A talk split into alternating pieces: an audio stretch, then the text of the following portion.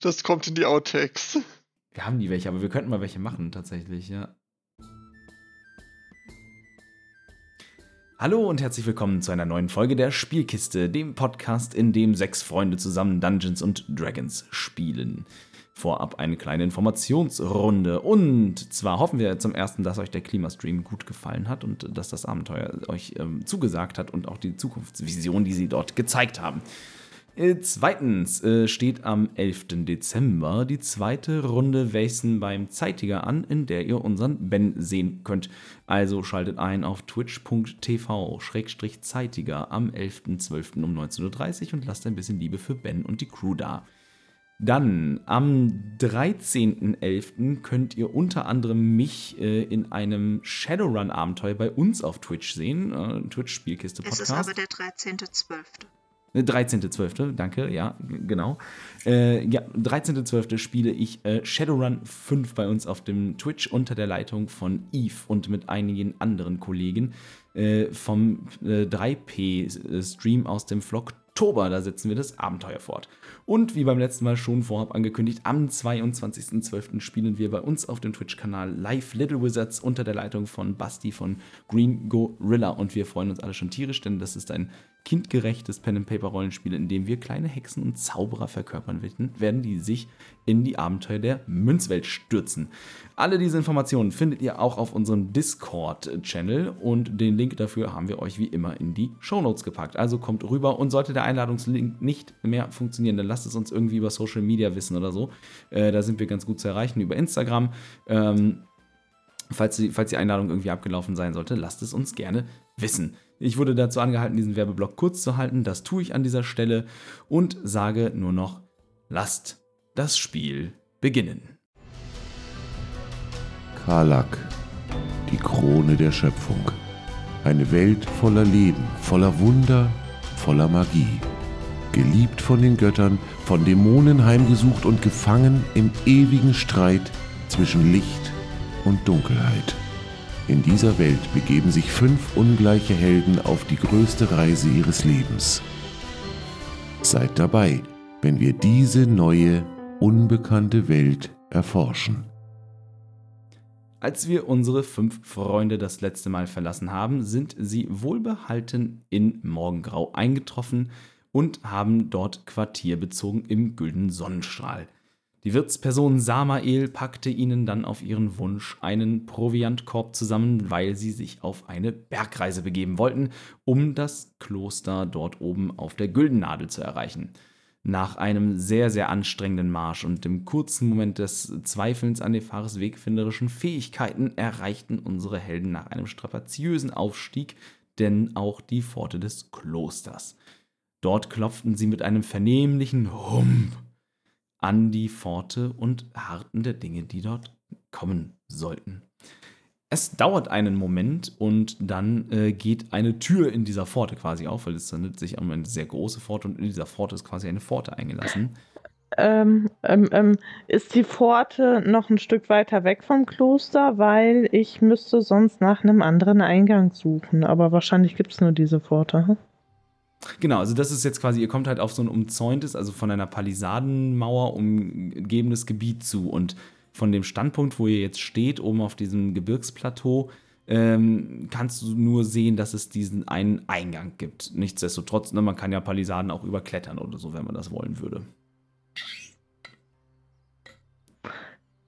Ja, ich würde sonst nämlich äh,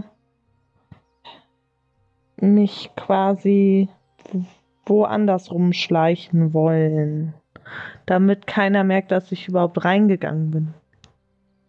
Ja, das, kann, das kannst du machen. Also du kannst quasi ne, einfach die, dich von der Gruppe ein bisschen zurückfallen lassen und dann einfach mal das Kloster umrunden äh, und schauen, was du findest. Ja, dann mache ich das mal. Okay, also ihr geht, ne, ihr anderen tretet quasi an die Pforte und klopft, während Rouge sich ein wenig von der Gruppe absetzt, um nicht so aufzufallen. Äh, und es dauert dann einen Moment und ähm, dann geht halt diese kleinere Tür quasi eher ein bisschen so wie eine große, sehr große Zimmertür oder eine Scheunentür ist oder so, halt auf und, und äh, vor euch steht in einer äh, weißen Robe mit einem, mit einem gelben ähm, Schulterwickel, so einem, so einem ähm, äh, Plate hätte ich jetzt fast gesagt, so eine Art, ja, so, so, so ein Körperwickel, der die eine Schulter dann äh, auch bedeckt und so. Toga, danke. Plate, Toga, gilt. Irgendwie so in dieser, in diesem, äh, in dieser Schnittmenge. Äh, weiße Robe, gelber, gelbe Toga quasi umwickelt. Ähm, in, in, in Sandalen dann auch eine Person. Ähm, sehr, sehr groß, äh, sehr muskulös, ähm, keine Haare auf dem Kopf und ihr vermutet zumindest, dass diese Person Goliath-Blut in den Adern hat. Ähm, steht dann, macht die Tür auf und guckt auf euch hinunter. Ah, Gäste zu dieser Stunde, seid willkommen. Womit können wir euch dienen? Hanna Ich guckt gebe zu dem. Fares einen Schubs. Das ist dein Einsatz. Äh, ich werfe meine Kapuze zurück. Ich habe keine Ahnung, ob mein Gegenüber mich erkennt oder nicht. Äh, und sage dann, wir wünschen das Kloster zu besichtigen und sofern der Bote des Lichts hier ist, hätten wir gerne eine Audienz bei ihm. Dein Gegenüber erkennt dich offensichtlich nicht. Es, er ist beeindruckt von deinem, von deinem Auftritt, ne? also so quasi Schal ab und dann so. Oh. Äh, er schaut auf dich hinab. Ähm, Nun, der Bote ist tatsächlich hier. Ähm, Wen darf ich für eine Audienz melden? Nefaris Talwind, seinen Sohn. Du siehst, wie quasi dein Gegenüber äh, nicht zusammenzuckt oder so, sondern äh, ne, nur überrascht deine Augenbraue hochzieht und dann ähm, leicht den Oberkörper vorneigt und dir respektvoll quasi den, äh, den, den Kopf entgegenneigt und dann äh, zur Seite tritt, um euch durch die Pforte zu geleiten und quasi so einladend eine Handbewegung in das Innere des Hofes macht und dann sagt und dann zu dir sagt, Ah, äh, Schwert, seid willkommen. Ihr, ihr wart lange, lange fort. Ich hatte euch nicht sofort erkannt. Äh, Tretet ein und bringt eure Freunde gerne mit. Ich nicke nur und schreite dann an ihm vorbei äh, in Richtung Kloster. Ich nick ihm auch zu und laufe an ihm vorbei. Durch seine Beine getunnelt. Hanna macht einen Knicks. Er nimmt das alles äh, ne, wohlwollend äh, quasi zur Kenntnis und scheint noch, äh, also zumindest ein wenig überrascht über ähm, ja, Nefaris äh, Ankündigung seiner selbst und seiner Anwesenheit äh, hier vor Ort. Äh, und dann, als ihr 1, 2, 3, 4 alle durch die Tür gegangen seid, äh, schließt er die Tür wieder hinter euch. Und da machen wir dann gleich weiter, aber erstmal Rouge, du hast dich ein wenig von der Gruppe abgesetzt und siehst gerade, ne, wie, wie ein Gespräch mit, diesem sehr mit dieser sehr, sehr großen Person dort äh, beginnen und daraufhin dann äh, durch die Pforte geleitet werden. Was tust du nun? Äh, auf jeden Fall setze ich meine Kapuze auf. Ähm, und ich möchte mich einmal rundherum umgucken, ob ich irgendwo eine Möglichkeit sehe, drüber zu klettern oder drunter her zu klettern oder irgendwie, um von der Rückseite vielleicht ans Kloster ranzukommen. So dass ich gar nicht auffalle. Ja, genau. Also du äh, legst quasi deine Kapuze an und ähm, umrundest das Kloster. Also willst du dich drumherum schleichen oder willst du, äh, bewegst du dich erstmal ganz Nein, normal? natürlich schleiche ich. Okay, dann gib mir mal einen Wurf auf Stealth. Ja. Äh, habe ich mit Vorteil oder? Ja, ne? Ich muss das gerade, hä, ich versuche gerade den. Mit dem der, Mantel da? Der ist gar nicht in dem Inventar, kann das sein? Ja, nee, der ist da nicht drin. Ich habe mir das nur aufgeschrieben. Achso, ich mach. Vorteil das. auf Heimlichkeit. Ja, dann hast du Vorteil auf Heimlichkeit. Das heißt, ich mache zwei Würfe auf Stealth, ja? Ja. Genau, und kannst den höheren dann nehmen. Das ist der erste, eine 13. Und das ist der zweite, äh, eine 25. Also Ja. 25. Sehr gut. Äh, ich habe dir, den- ich hab dir jetzt gerade eben den äh, Cloak of Elvenkind auch in dein Inventar mit reingeparkt. Äh, Ach, das super. heißt, ja, genau, ist jetzt mit, ist jetzt mit drin. Ähm, genau, du hast deine 25. Du, fühl, du bist äh, safe sicher, dass du das schaffst, äh, jetzt auch mit deinen Fähigkeiten, dich hier in diesem, diesem rauen Gelände äh, ja, sehr über, überzeugend heimlich und ungesehen zu bewegen.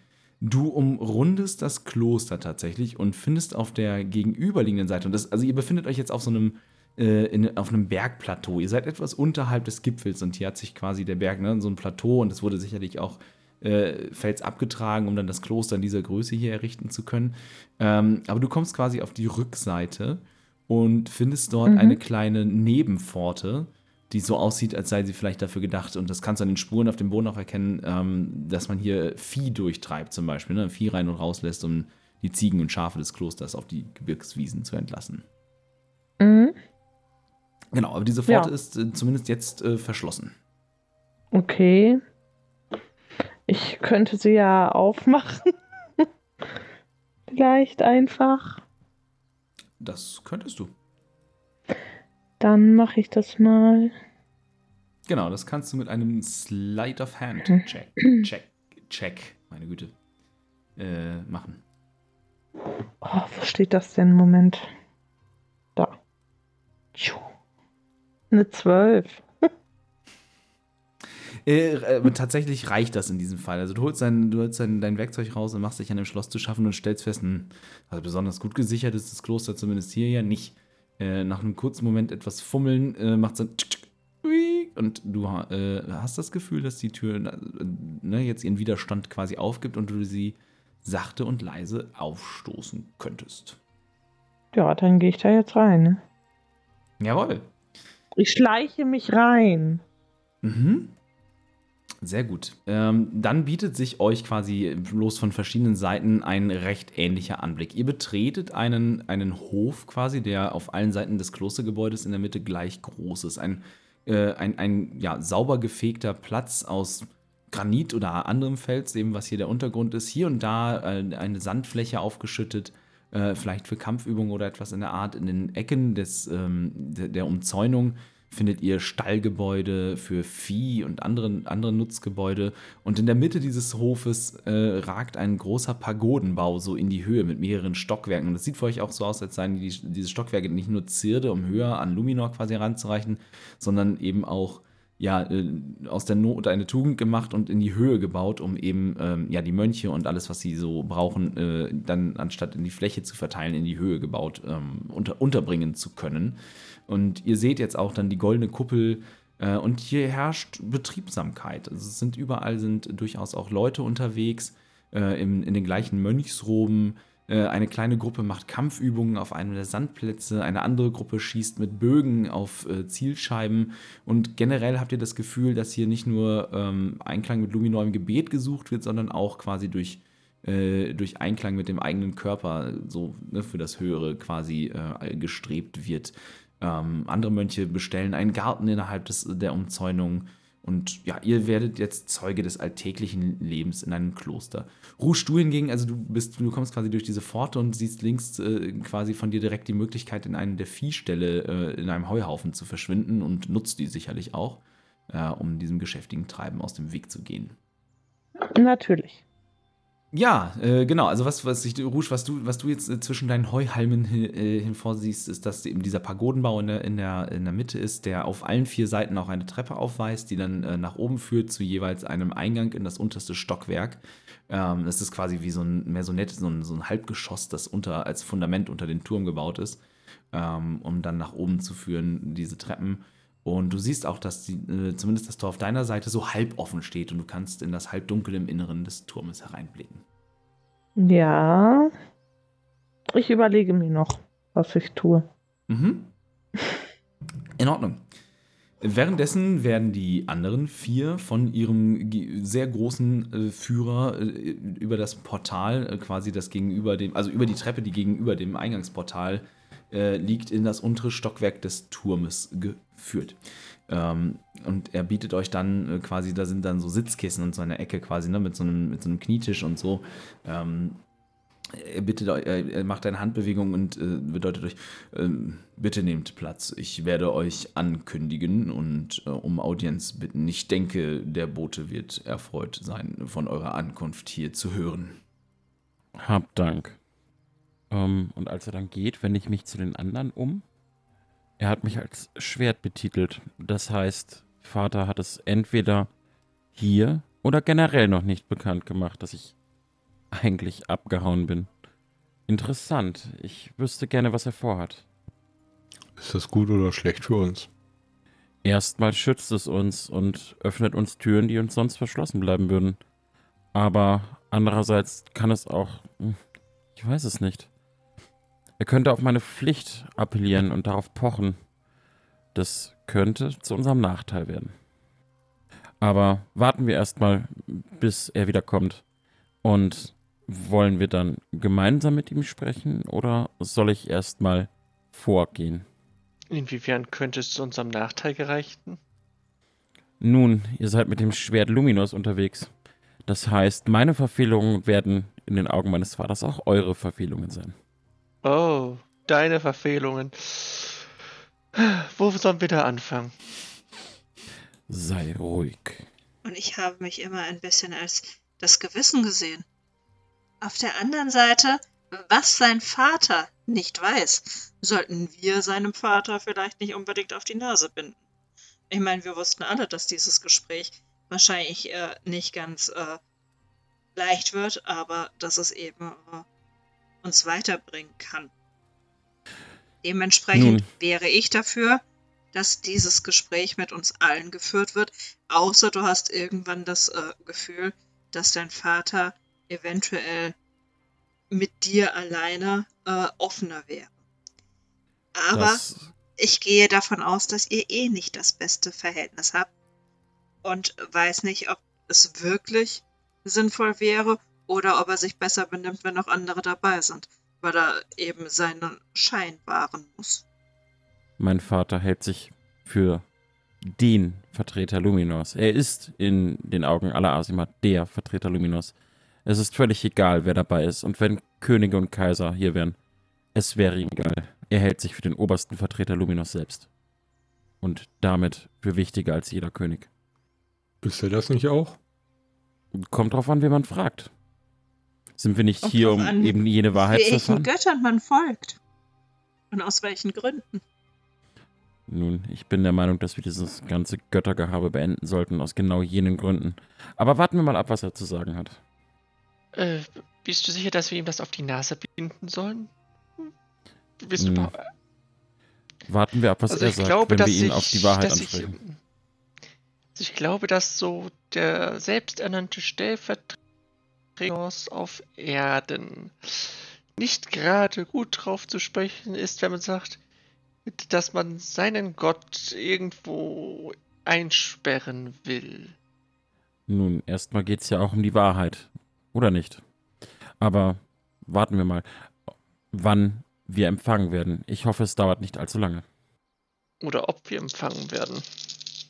Oh, da gehe ich auf jeden Fall von aus. Ich bezweifle stark, dass er mich nicht empfängt, wenn er noch nicht mir den Titel aberkannt hat, offiziell.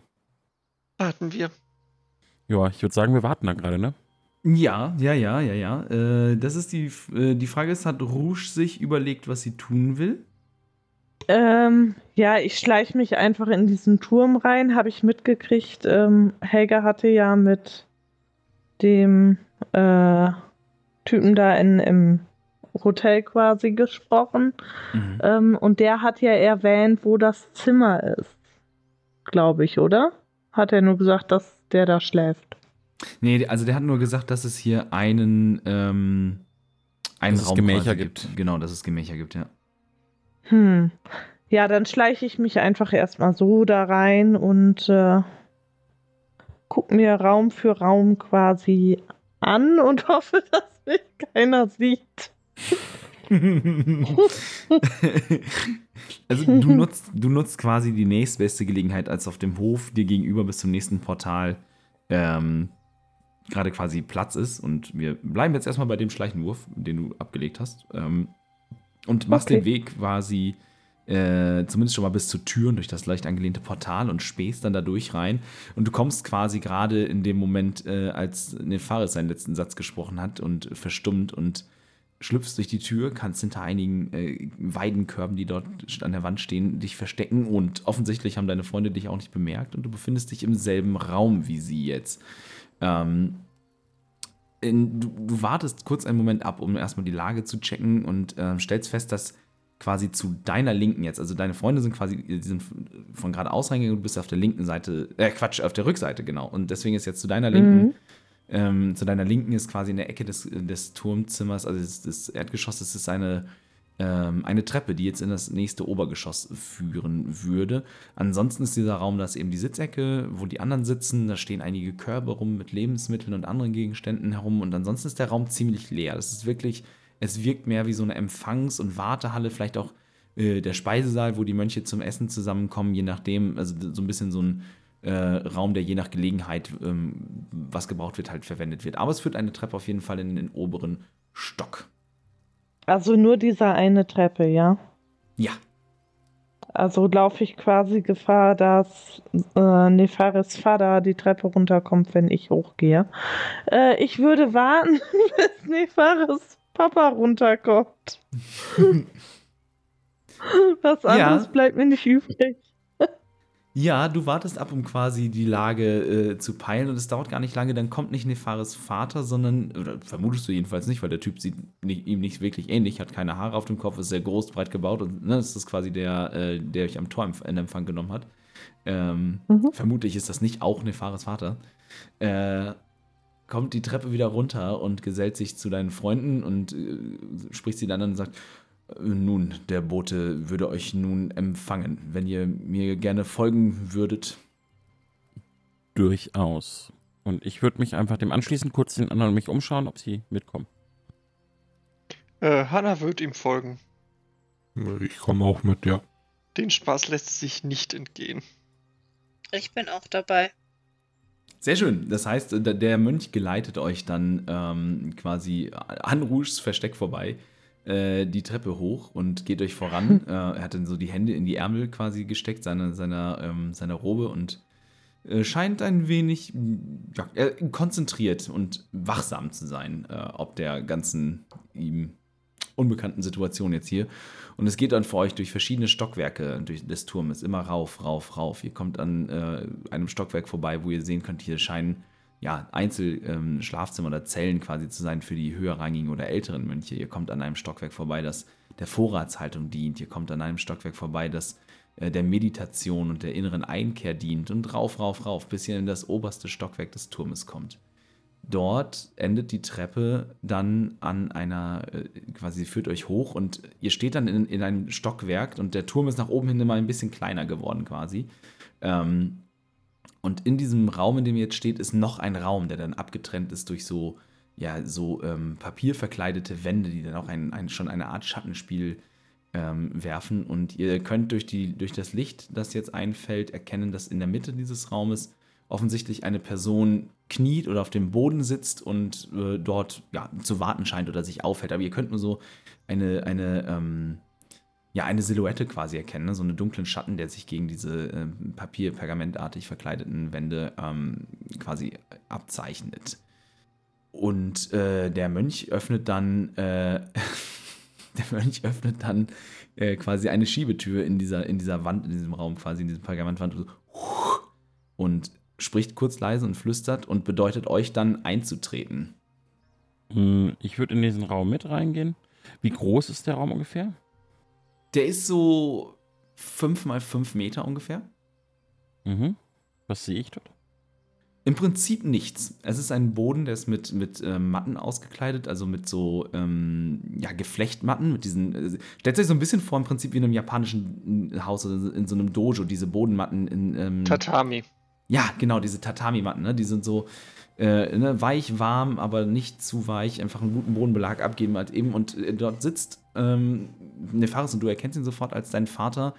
Ein, ein Mann jetzt mit übergeschlagenen Beinen ähm, in Meditation noch und ihr könnt aber schon an dieser sitzenden Haltung könnt ihr und der Raum ist quasi leer ansonsten. Ne? Es ist ein Raum der Meditation vielleicht, wo man äh, alleine oder mit einem einzelnen Sparringspartner Kampfübungen, leichte Kampfübungen machen kann, ohne jetzt ne, zu groß auszuatmen oder Platz für einen Kampfstab oder so zu haben, wo man halt quasi ähm, äh, waffenlosen Kampftraining so im, im, im 1 zu 1 irgendwie schon durchführen könnte oder halt eben ne, stille Einkehr, Meditation. Aber der Raum ist tatsächlich komplett leer. Es ist hier kein Schmuck, keine Luminor-Statuen, keine Zeichen, keine Wappen, gar nichts. Es ist ein Raum der stillen Einkehr weit ab äh, des Trubels des Hofes und der Stadt unten quasi. Und dort äh, ja, kniet ein Vater, sitzt mit untergeschlagenen Beinen und ähm, ihr anderen, ihr könnt schon erkennen, dass es sich hier um einen athletisch gebauten Mann handelt.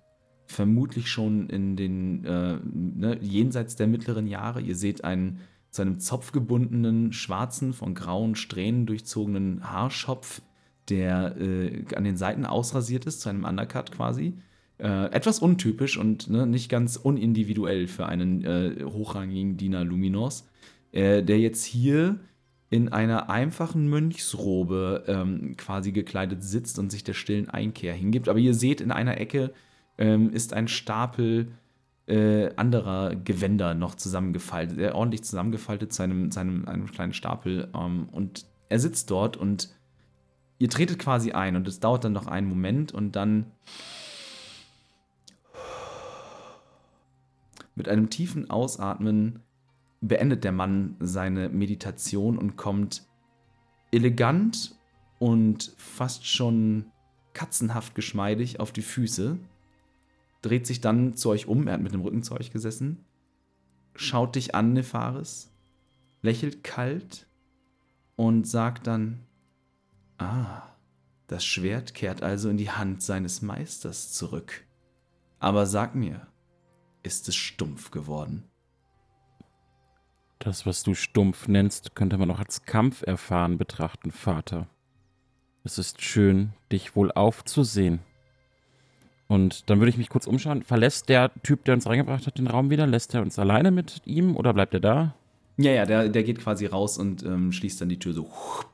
Okay. Ähm, aber wollen wir nicht eine bisschen gemeinsam ein kurzes Gebet sprechen? Um der alten Zeiten wegen? Und dann würde ich mich langsam ähm, zum Boden setzen und meinen Vater betrachten. Sicher, ein Gebet und stille Einkehr sind nie verkehrt und der quasi mit einer Handbewegung schließt euch alle ein. Begleitet uns dabei, wenn ihr möchtet. Kommt mit auf diese spirituelle Reise, auf die wir uns begeben werden. Und auch er nimmt dann quasi die gleiche Haltung wie zuvor ein. Ähm, ich würde in meine Tasche greifen, eine Kerze rausholen du erlaubst. oh, nice. Sick. Du erlaubst, du weißt, bei Kerzenschein kann ich besser meditieren. Und dann würde ich diese Kerze anzünden. Geil, ja, auf jeden Fall. Also er, er, er hebt mir auch keine Einwände dagegen. Well played, my dude, well played. Sehr schön. Ja, ähm, für die ähm, Zuhörer, ne? Äh, ja, wir werden das ja schon noch erfahren. Das spoilt nichts. Das ist, das ist, ein, äh, das, okay, das ist okay, ein, okay. Ein, ein, Gegenstand, den du schon sehr lange mit dir ja, rumgetragen hast jetzt. Es, ich hatte ihn tatsächlich vergessen. Alles auf den einen Moment hinaus. Alles, sehr, sehr alles, schön. alles. Ja, gefällt mir. Ist gut. Ist, ist gut. Ja, und dann würde ich diese äh, Kerze eben entzünden. Sehr schön. Äh, während ihr euch zur Meditation niederlasst, äh, Rouge, es dauert einen Moment und dann kommt der große Typ irgendwann halt auch, ne, der hat dir deine Freunde hochgebracht und äh, kommt dann auch irgendwann wieder und verlässt erstmal das Gebäude. Mhm. Äh, Höre ich noch andere Stimmen irgendwie weiter oben oder so? Oder ist es ruhig und ich darf vermuten, dass alle anderen Menschen, äh. die, die dort vielleicht leben könnten, draußen sind? Mach mal einen Wurf auf äh, Perception, Wahrnehmung bitte. Ja. Moment. Aber rein theoretisch müsste es ja die geilste Zeit sein, weil 25? ja alle tagsüber beschäftigt sind, oder? Genau, also mit, mit einer 25 und ähm, was Linda auch gerade sagt, es ist tatsächlich so, es sind alle eigentlich draußen beschäftigt und ähm, nach einem kurzen Lauschen hörst du auch jetzt nichts irgendwie, was dir auffallen würde, dass jemand seine Schritte halt irgendwie nach drinnen lenkt, von draußen jetzt reinkommen würde oder so, sondern du vermutest, dass mhm. jetzt gerade tatsächlich alle, ähm, zumindest, also jetzt im Erdgeschoss ist eh keiner, das kannst du sehen, und auch in dem Obergeschoss und vielleicht auch eins drüber, ähm, na, du hörst kein Knarzen von Dielen, kein Rascheln von irgendwelchen Strohsäcken oder irgendetwas mhm. in der Art, was dich vermuten lassen würde, dass da jemand sei. Dann gehe ich hoch. Also die erste Treppe und wenn ich dort ein Zimmer sehe, würde ich da schon mal einmal reingucken mhm. wollen. Mhm. Und da äh, ich annehme, dass die Türen dort offen sind und nicht abgeschlossen. Also es, es ist quasi so, ähm, es ist wirklich so, dass hier halt viel mit diesen Schiebetüren gearbeitet, ne, dass sie hier viel mit diesen Schiebetüren gearbeitet haben, weil sie einfach gar nicht den Platz haben, wirklich für Türen in Angeln. Und dementsprechend Schlösser gibt es auch nicht, nicht wirklich. Ähm, hier und da mal so ein Riegel, den man einfach aufmachen kann. Äh, du befindest dich jetzt quasi im, im, ersten Stock und stellst fest, dass hier, ähm, dass es die Küche quasi ist. Ne? Es ist ein Küche- und Vorratsbereich, wo äh, Essen zubereitet werden kann um direkt dann warm auch serviert werden zu können. Und ähm, ja, auch hier ist gerade tatsächlich niemand. Das Küchenfeuer ist auch aus. Ähm, ja, und also du findest hauptsächlich, wenn du dich hier umschaust, Nutzgegenstände und sowas halt. Ja gut, in die Küche will ich jetzt nicht. Mhm. Äh, ich gehe weiter zum nächsten Raum. Mhm. Entweder, wenn der höher ist, höher und sonst auf dem gleichen Stockwerk. Ja, du schaust quasi einmal durch und findest auf dem Stockwerk erstmal nur ne, so, so, eine Speisenzubereitungsmöglichkeit, Vorratsräume und äh, gehst dann in den nächsten Stock. Und äh, hier sind dann eben die gerade schon erwähnten ja, Schlafabteile quasi, wo äh, entweder äh, was du, äh, du machst die erste Tür auf, so und hier liegen äh, sechs sehr ordentlich zusammengefaltete Decken und Kissen auf dem Boden. Ähm, ne, daneben äh, hier und dort äh, eine, eine Truhe für persönliche Gegenstände oder halt auch ne, für allge zur allgemeinen Aufbewahrung von, von Dingen. Und äh, du stellst fest, dass du auf dem Stockwerk bist, ähm, ja, wo die Mönche quasi ihre Schlafgelegenheiten halt haben. Entweder zu mehreren in einem Abteil oder auch hier ne, so ein oder zwei ähm, Einzelkammern, die sich auch durchaus finden. Sehe ich da irgendwelche Bücher oder Schriftrollen liegen, die alt und interessant wirken? Beschreibe deinen Großvater. Ja, ich, alt, ich. alt, und interessant. äh, ähm, also, wenn du quasi, hier liegt es, im Prinzip liegen keine persönlichen Gegenstände wirklich rum. Es ist unglaublich aufgeräumt, ne, sehr diszipliniert, fast schon militärisch, aber ne, durch, dadurch, dass es ein Kloster ist, etwas andere, mit etwas anderem Vibe so. Ähm, wenn du eine von den Truhen aufmachst, dann findest du auf jeden Fall auch ähm, so Pergamentschriftrollen. Grundsätzlich sieht Pergament irgendwie immer alt aus. Ähm, hier findest du hauptsächlich religiöse Texte, ne? so Gebete, Mantras, aber auch äh, interessanterweise quasi ähm, so bebilderte Schriftrollen mit ähm, äh, Kampfhaltung, mit Formen ne? des waffenlosen Kampfes, des Stabkampfes, äh, Erläuterungen, wie man richtig so Wurfsterne und Wurfmesser wirft und ne, so etwas quasi, wo du vielleicht vermutest, dass das äh, jüngeren Mönchen gehört, die äh, noch an ihrer Technik feilen und versuchen, ihr Wissen aufzubessern. Ja gut, da ich mir vorgenommen habe, ich möchte nicht einfach Sachen klauen, weil ich Sachen klauen kann, ähm, würde ich äh, einfach die Kisten, wenn da nichts Geschichtliches oder was mit unserer Situation zu tun hat, drin ist, einfach wieder zumachen. Mhm. Ähm, genau, und dann einfach weiter gucken in den nächsten Raum und ja. Du betrittst quasi dann auch das nächste Stockwerk und du würdest sagen, vom Gefühl her, dass es jetzt so ungefähr das vorletzte sein müsste.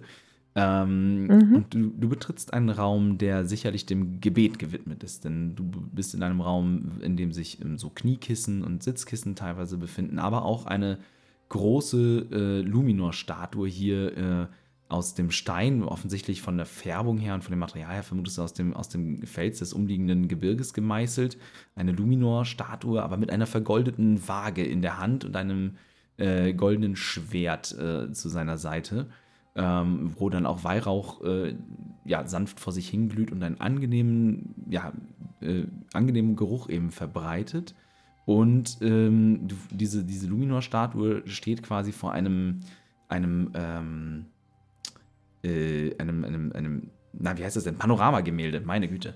Bei einem Panoramagemälde, das an der Wand angebracht ist und bemalt ist. Und dieses Panorama erzählt etwas, ähm, was Nefaris auch schon erzählt hat, quasi so, und zwar von der Ankunft der Asima auf dem Kontinent. Und du siehst quasi, wie ähm, aus dem Nichts auf dem Meer viele Schiffe erscheinen. Und du erkennst an der ikonografischen Darstellung, dass die Personen, die auf diesen Schiffen gezeichnet sind, sicherlich die Asima darstellen sollen, sind mit Flügeln teilweise dargestellt, kriegerisch, in ähnlichen Rüstungen, wie du Valandras äh, hast tragen sehen und alle eben ja, heroisch überhöht und äh, dann, dann, sieht man auf einer nächsten Darstellung, wie diese Schiffe quasi auf einen äh, am Horizont befindlichen Landstrich hinsegeln.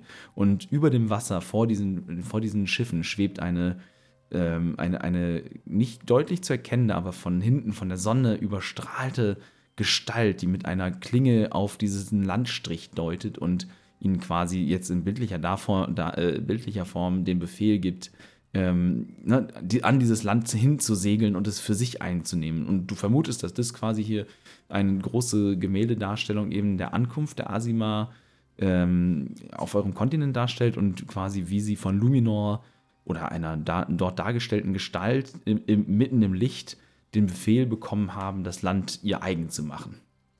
Mhm. Ähm, dieses Schwert, ne? Mhm. Hat äh, Nefaris mir sein Schwert beschrieben?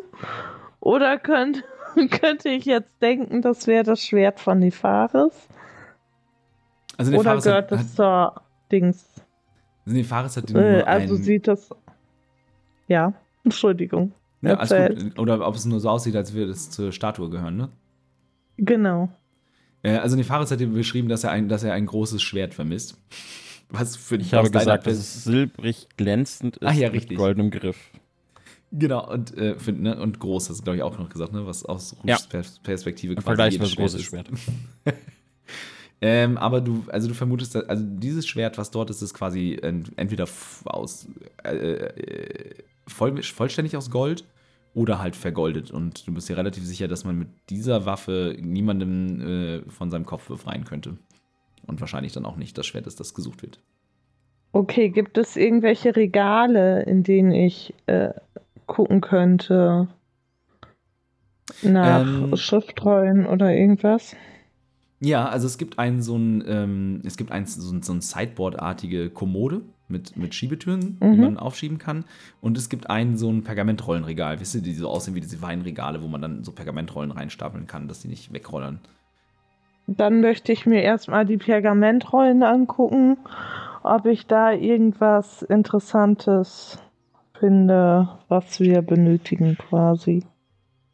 Ja, ähm, gib mir einen Wurf auf Investigation. Oh, der war richtig schlecht. Elf. Krass, ja, das ist äh, tatsächlich für deine Verhältnisse wirklich schlecht. Ähm, mit einer Elf. Also es dauert eine Weile und das sind halt echt viele Schriftrollen und du kommst auf, äh, aufgrund deiner Größe auch nicht unbedingt an, an alle ran. Ähm, also es ist schwer zu sagen, ob du wirklich etwas findest, was, ähm, was euch weiterhelfen könnte, weil es sind einige Rollen dabei, die du gar nicht lesen kannst, weil sie ähm, in Sprachen geschrieben sind, die du nicht beherrschst. Ähm, mhm. Du hast bestimmt. Ja, also du kannst quasi an, der, an den Schriftzeichen, wenn du Nefaris mal irgendwie was hast, in sein Notizbuch schreiben sehen oder so, kannst du vielleicht noch identifizieren, dass die eine oder andere äh, der Schriftrollen auf äh, Celestisch, also quasi der Sprache der Himmel geschrieben ist, was, was sie für euer Unterfangen halt wesentlich interessanter macht, weil es ist im Prinzip Ne, wenig gesprochen, selbst unter den Asima, hauptsächlich noch so im kirchlichen Belang oder in, in, der, in der Wissenschaft, in der Forschung, Religion und so wird diese Sprache verwendet. So ein bisschen, also nicht ausgestorben, aber so ein bisschen quasi wie ein wenig gesprochenes Latein vielleicht. Ähm, mhm. solch, also solche Rollen kannst du auf jeden Fall finden. Du kannst sie nicht lesen, aber du weißt halt, ne, dass, es eine, dass es eine wenig gesprochene äh, Sprache der Asima ist. Das erkennst du an den Schriftzeichen. Ähm, Dann würde ich zwei Rollen davon schon mal in diesen Beutel stecken, mhm. ähm, weil ich halt nicht weiß, was drin steht. Aber könnte ja wichtig sein. Ja. Und äh, ja, würde dann, wenn ich da nichts mehr finde, schon mal in das Regal gucken, was zu ist mit den Schiebetüren in diesen ja. Schrank. Äh, auch diese Kommode hat kein Schloss und du bist mittlerweile, äh, vermutest mittlerweile, dass sie sich hier einfach tatsächlich einfach untereinander vertrauen und glauben, dass man äh, sie hier nicht oder sie sich auch gegenseitig nicht bestehlen würden. Ähm, da drin sind hauptsächlich so liturgische, religiöse Gegenstände, Weihrauch, ein paar so verschiedene Luminor-Embleme Embleme für verschiedene Gelegenheiten, ähm, und ein sehr, sehr dickes Buch in Leder gebunden. Tatsächlich keine Schriftrolle, sondern ein Buch mit dem äh, Luminor-Siegel eingeprägt auf dem Cover, also auf, der, auf dem Außenumschlag. Mhm. Ähm, ich würde einmal reingucken in dieses Buch. Mhm. Also, Kann ja, ich du das lesen? Ja, du kannst es, ja, ja, du kannst es lesen. Es ist tatsächlich auf Common geschrieben. Ähm, und stellst sehr schnell beim Durchblättern fest, dass es äh, ja, äh, quasi das Hauptwerk der Luminor-Religion ist. Ähm, und ja, eben die Geschichte der Asima beschreibt und die Verehrung Luminors, das ganze Thema mit dem ewigen Kampf zwischen äh, Sonne und Finsternis, aber halt auch den Mhm. Mythos, wie Luminor und Frigos zusammen äh, am Anbeginn der Zeit ähm, den dritten Gott niedergeworfen und in Ketten gelegt haben. Also das, das ist so ein religiöses ähm, Sch- Schreibwerk, auch viel bebildert, hier in einer sehr üppigen, äh, recht wertvollen Version quasi vorliegend. Ja, ich steck's trotzdem einfach mal ein. Okay. Ja, Rouge kann damit halt voll nichts anfangen, Mhm. weil, ganz ehrlich, die glaubt an nichts. Ja, ist in Ordnung. Die glaubt nur an sich selbst. Von daher steckt sie das Buch ein und hofft, dass Nefaris damit was anfangen kann. So, Mhm. Ist notiert. ja. Okay. Okay, sie würde dann einfach äh, weiterschlendern. Ja, jetzt quasi, du bist in diesem Raum und jetzt hörst du von oben ähm, ja, die Bewegung me mehrerer Leute. Hörst noch die letzten gemurmelten Worte von einer Stimme, die jetzt durch die Decke äh, quasi zu weit weg ist, um die Worte zu verstehen. Und denkst, äh, hast das Gefühl, dass du entweder ein bewohntes Stockwerk jetzt dann erreicht hast oder dass vielleicht deine Freunde jetzt auf dem nächsten Stockwerk sein würden. Mhm. Ja. Also wenn die oben sind, gehe ich halt runter wieder und guck mal in anderen Gebäuden. Aber mach du erstmal da bei den anderen weiter. Okay. Jo. Nefaris entzündet seine Kerze und ihr lasst euch ja zur Meditation, Gebet, je nach Fasson. Also ihr hattet, nicht, ihr hattet auch nicht das Gefühl, dass Nefaris Vater jetzt erwartet hätte, dass ihr wirklich alle mitbetet so oder so, sondern es geht ihm mehr darum, ähm, ja, euch nicht auszuschließen von dieser stillen Einkehr quasi. So. Und dafür lasst ihr euch jetzt nieder im Lichte von Nefaris Kerze. Hm, Ja, nee, Ha- Hannah bleibt irgendwie da am Rand stehen, an der Wand neben der Tür oder so, keine Ahnung. Ich hab auch. bewusst nach der Größe des Ja. Raums gefragt. Wir sind alle mittendrin. War mir klar. Entweder Feuerball oder deine Kerze. Irgendwas Dummes auf jeden Fall. Ähm, ja. Ich würde dann, nachdem ich die Kerze angezündet habe, den Blick zu meinem Vater wenden. Mhm. Ähm, und dann mir natürlich bewusst, was ich da gerade für eine Kerze entzündet habe. Und dann würde ich auf die Kerze blicken. Ähm, jetzt bist du in der Reihe. Wirf einen Würfel. Äh, muss ich? Äh, ja, Savings Throw. Aber es, sie Charisma. muss erstmal eine Minute brennen. Echt, die Minute brennt. Das kann, also, äh, also, was Nefaris gerade getan hat, ist die Justitia's Candle anzuzünden, die er irgendwie in Folge 10 oder so mal bekommen nicht. hat. Äh, diese Candle comes with a covered metallic stand and wrapped in a said once will be used by the namesake, now they pass between hands. So, when lit, the candle sheds bright light in a 5 foot radius and dim light for an additional 5 foot. Creatures with the, creatures within the light are affected by the Zone of Truth spell and must make a DC 13 Charisma saving throw. If a creature within the radius succeeds in the save, the flame of the candle becomes a stark green. This candle can be used for a total of one hour. Also die muss nicht eine Minute brennen, du kannst einfach ge- loslegen. Ich mache einen äh, DC 13 Charisma saving throw. Yes, sir. There we go. Müssen das alle im Raum? Ja, alle, alle äh, also es hat einen 10 Fuß Radius. Ähm, wobei ich habe ja gesagt, also der Raum ist 5 mal 5 Meter groß, ne? Das sind also äh, Ax. 25. Genau, 25 bei 25 Fuß. Wenn ihr euch weiter weg von Nefaris als 10 Fuß aufhaltet, also quasi mit dem Rücken zur Wand steht, dann ähm, wäret ihr nicht davon betroffen. Ja, so wie ich es Ja, verstanden haben sie sich weit weggesteuert. Also sind sie nicht ja, betroffen. also da ich auch Die- keine äh, Intention habe mitzubeten, bin ich an, neben der Tür stehen geblieben. Jo. Verhalte mich ruhig, also. Okay. So, Alter. äh, ja, du setzt dich, du, ihr, ne, du sprichst deinen Vater an und äh, boah, Jesus. Aua. Okay, Entschuldigung. Ähm, du wartest gespannt, weil man hat dir ja quasi erklärt, wie, wie das Gerät funktioniert. Ähm, Mhm. Und der von dir befürchtete Effekt tritt nicht ein. Das heißt, sie leuchtet nicht grün. Ja. Okay. Dann äh, würde ich mich zu meinem Vater umwenden und ihn. Äh, ja, jetzt blicke ich nochmal kurz zu den anderen. Wonach wollten wir fragen? Wegen Götterkrieg, richtig? Und Das sei fragst du aber nicht laut.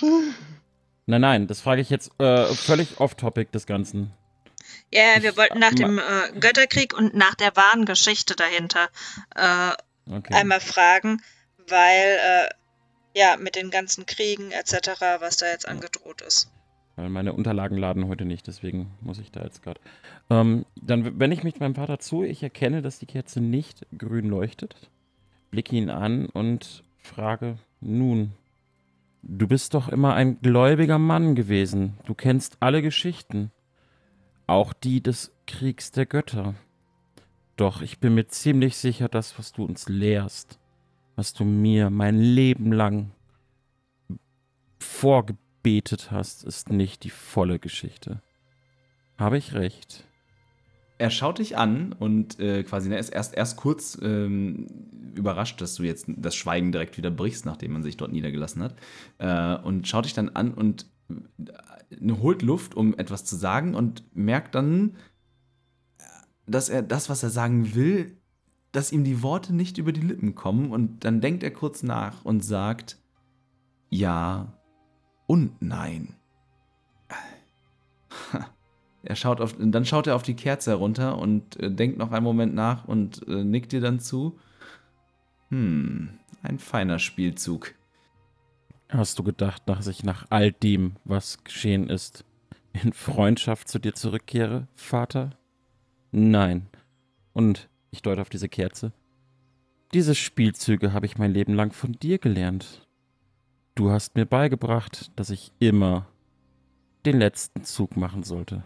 Nun, deine Antwort zeugt davon, dass du durchaus mehr weißt, als du zugeben möchtest. Nun werde ich nicht dagegen. Erzähl uns die Wahrheit. Was schadet es in diesem geschlossenen Raum unter Freunden darüber zu richt- berichten? Deine Frage impliziert, dass ich die Dinge schon gewusst habe, bevor ich zum Boten auserwählt worden bin. Doch dem ist nicht so. Deswegen war die Antwort, die ich auf deine erste Frage geben konnte, auch ja und nein. Damals, als ich dich lehrte, als ich bei uns zu Hause lehrte, als ich in der Kirche aufstieg und unser Land verwaltete, damals war ich fest in dem Glauben, dass das, was ich predigte, die absolute Wahrheit sei.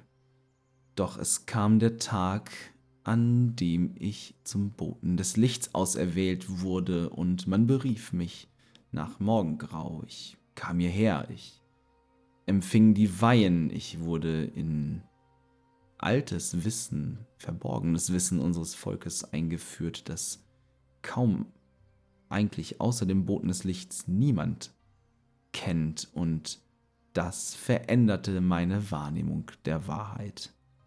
Nun, was ist die Wahrheit? Wie ist die Wahrheit, die du erfahren hast? Ich entnehme deinen Fragen, mein Schwert, dass du in den letzten Wochen und Monaten vieles gehört hast, das dich zum Zweifeln gebracht hat. Und ich denke, deine Freunde hier sind auf dem gleichen Wissensstand. Nicht du stellst dir die Fragen, Vater. Wir möchten Antworten. Antworten. Wir möchten die Wahrheit kennen über Luminor, über die anderen Götter, über den Krieg, den sie führen. Was ist die Wahrheit? Ich bin durchaus bereit, euch die Wahrheit oder das, was wir glauben, was die Wahrheit ist, zu zeigen, jetzt wo ihr ohnehin schon auf dem besten Wege seid, hier raus, sie herauszufinden. Aber nicht jedem, niemanden, der es nicht ohnehin schon weiß, denn dieses Wissen wird alles verändern. Deswegen frage ich nicht, weil ich euch etwas vorenthalten will. Ihr seid, ihr habt einen gefährlichen Pfad beschritten mit dem, was ihr herausgefunden habt. Und ich möchte euch jetzt Hilfe anbieten, diesen Pfad in die richtige Richtung zu beschreiten. Aber ich möchte keine Seele von ihrem rechtschaffenen Pfad abbringen, die nicht ohnehin schon zu straucheln scheint. Deswegen Dann- frage ich. Wir sind unglücklicherweise bereits im Bilde. Zumindest wir sind mehr im Bilde, als mir lieb wäre. Also, Gut. Oder auch nicht. Es hängt selbstverständlich von der Betrachtungsweise ab. Ihr alle seid sicherlich mit in irgendeiner Form mit den Lehren über die Götter vertraut. Mit dem, was wir Asima auch nach außen hin predigen und was wir als die Wahrheit vertreten, dass wir als von Luminor gesandtes Volk auf diesen Kontinent gekommen sind. Wie ihr sicherlich auch schon vermutet, ist dies nicht die ganze Wahrheit. Es ist es ist tatsächlich kompliziert, denn es ist wie mit vielen Dingen. Der Glaube an etwas kann es zur Wahrheit machen, aber die, tatsächlich ist der Kern vielleicht ein anderer. Es ist schwer für mich, das zu beschreiben. Ich müsste es euch zeigen. Kommt, kommt morgen in den Palast. Ich werde euch empfangen und ich werde euch etwas zeigen, das viel besser in Bildern beschreiben kann, was meine Worte nicht vermögen. Nein, ich möchte jetzt die Wahrheit. Hier und jetzt. Ich warte so lange auf die Wahrheit. Du hast immer alle vertröstet. naja, also, wenn er uns die Wahrheit mit bunten Bildchen erklärt, wäre es vielleicht besser verständlich. Ich denke, wir sollten uns da aktuell raushalten. Äh, Nefaris wird das schon machen. Ja, ich habe viele vertröstet, hingehalten, manchmal regelrecht abwarten lassen und zu meinem Vorteil ausgenutzt, sicherlich. Aber glaube mir dieses eine Mal, mein Sohn, wenn ich dir sage, meine Worte sind einfach nicht ausreichend, um das Ausmaß des Verrates, der Lüge und des Konfliktes zwischen Glauben und der tatsächlichen Wahrheit zu beschreiben und zu erklären. Denn ich bestätige es ja, eure Vermutung ist richtig. Es ist nicht das die Wahrheit, was wir predigen, sondern es ist eine andere Wahrheit. Nichtsdestotrotz glauben wir, dass das, was wir predigen, die Wahrheit ist. Wenn ihr versteht, was, was ich meine, wenn ich diesen Konflikt versuche zu beschreiben. Ich höre deine Worte und mag sie nicht glauben. Ich bin mir unschlüssig, ob ich diesen Worten glauben kann.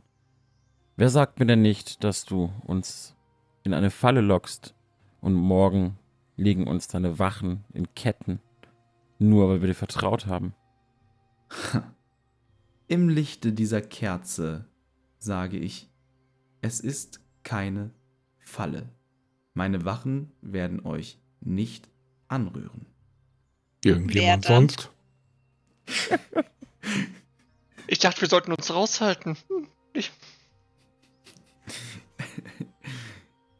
Niemand wird euch anrühren und man wird euch zu mir vorlassen. unbeschadet? Selbstverständlich. Und wir dürfen auch unbeschadet wieder gehen? Ihr dürft auch unbeschadet wieder gehen. Gut, dann will ich dir glauben. Ich schaue den anderen. Oder wie seht ihr das? Ich schätze, wir haben keine andere Wahl. Wenn diese Kerze das tut, was ihr behauptet, dann dürf, können wir seinen Worten glauben? Nein. Er wird uns nicht, zumindest nicht anlügen. Ob er uns betrügt, wissen wir trotzdem nicht. Mhm. Ich nicke, dann würde ich langsam aufstehen. Eine letzte Sache noch, Vater, bevor wir diese absurde Situation auflösen. Warum? Warum hast du von mir verlangt, Mutter hinzurichten? Um mir und dir zu beweisen, dass wir dazu in der Lage sind. Dass wir um jeden Preis den Glauben verteidigen, diese Kirche, unser Allerheiligstes, das, was dieses Land, dieses Volk und diesen Kontinent zusammenhält. Deshalb, mein Sohn, Ich blicke auf ihn herab. Es ist ein abschätzender, äh, aber herabwürdigender Blick. Ich beuge mich zu meiner Kerze, puste sie aus, verräume sie wieder. Du bist alt geworden. Solltest du mich nochmal hereinlegen, wird das das Letzte sein, was du in diesem Leben jemals machst. Ich drehe mich um und verlasse den Raum. Hannah starrt den Boten einfach nur mit offenem Mund an. Er schaut Nefaris nachdenklich hinterher und neigt dann anerkennend den Kopf und murmelt leise quasi in sich hinein. Also hast du doch deine Courage gefunden, mein Sohn. Ich schubs mich von der Wand ab, sage auf Wiedersehen. Und äh, als kleiner Tipp, ich glaube, er ist nicht mehr das Schwert von euch. Und gehe.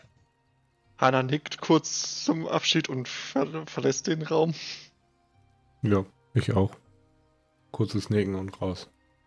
Und was es vielleicht noch in diesem Kloster zu finden gibt und wie die Audienz beim Boten des Lichts ablaufen wird, das, meine Freunde, erfahrt ihr in der nächsten Folge der Spielkiste. Wir wünschen euch eine wunderbare Woche. Bleibt gesund, kommt zu unseren Streams. Bis zum nächsten Mal. Ciao, ciao. Reingehauen. Tschüss. Bye, bye. Ciao. Schon wieder nicht! Extra abgewartet.